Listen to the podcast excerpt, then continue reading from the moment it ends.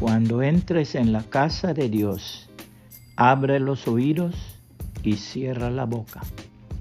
El que presenta ofrendas a Dios sin pensar, hace mal. Eclesiastés 5.1, nueva traducción viviente. Cuando vaya a adorar. A continuación, 10 consejos para cuando nos reunamos como iglesia. 1 llegue a tiempo, especialmente si solo va una vez por semana, dele tiempo de calidad al Señor. Tenga gratitud y cultive el hábito de llegar a tiempo o antes y busque agradar y exaltar al Señor Jesús desde el principio hasta el final del servicio con toda reverencia y alta devoción. 2 compórtese a la altura. Sea un lugar sin techo, de apariencia muy humilde o un hermoso santuario. Guarde siempre el debido respeto. Guarde silencio y escuche con atención. No se levante por nada a menos que tenga una emergencia. Aprenda bien y tenga una buena actitud siempre. 3 no sea tropiezo. No esté hablando durante el servicio, no conteste llamadas o esté texteando. Ponga su celular en modo avión o apagado. No pase viéndolo a cada instante ni se la pase grabando todo el servicio. No se la pase viendo para todos lados, chequeando quién llegó y quién no. 4. Controles sus hijos. Llévelos a la clase con sus maestros para que aprendan de acuerdo a su edad al jugar, dibujar y hacer dinámicas. Y si prefiere tenerlos con usted, enséñales que respeten y se comporten. No les permita nunca que vayan solo a jugar con el celular. 5. Sea muy prudente. Si alguien tiene días de no asistir a la iglesia, solo abrázale y dígale que se alegra mucho de verle, que cuente con usted y le llevará en oración. No le haga preguntas incómodas, no le hostigue queriendo indagar sobre su vida y haciendo juicio sobre él o ella. Sexto, no vaya solo a buscar fallas no sea juez en la tierra, ese no es su trabajo.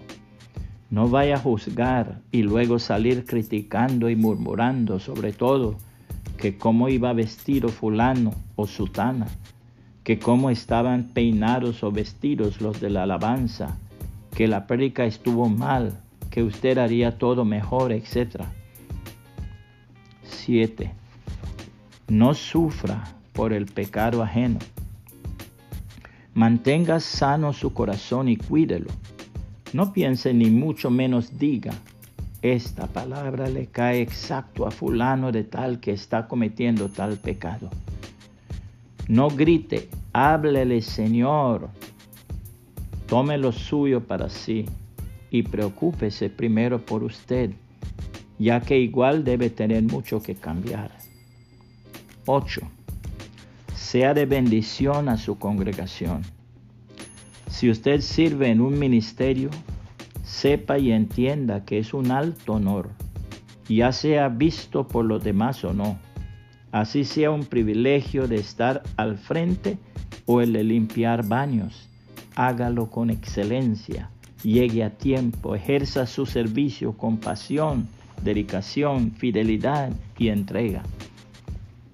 9 sea amable y cortés. Acérquese a la visita a la gente que va por primera o segunda vez. Salúdeles con alegría y entusiasmo. Pregúnteles si tienen alguna necesidad en la que les pueda ayudar. Pregúnteles qué les pareció el servicio. Pídales su número y llámales entre semana. 10. Haga usted la diferencia. No vaya a la iglesia solo por ir, Sea un buen cristiano. Procure presentarse a Dios como un obrero digno y aprobado por el Señor.